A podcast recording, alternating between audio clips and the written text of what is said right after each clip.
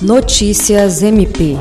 Na manhã desta segunda-feira, o Ministério Público do Estado do Acre, por meio da Promotoria Especializada de Defesa do Meio Ambiente da Bacia Hidrográfica do Baixo Acre, promoveu uma reunião para discutir o licenciamento ambiental em Rio Branco.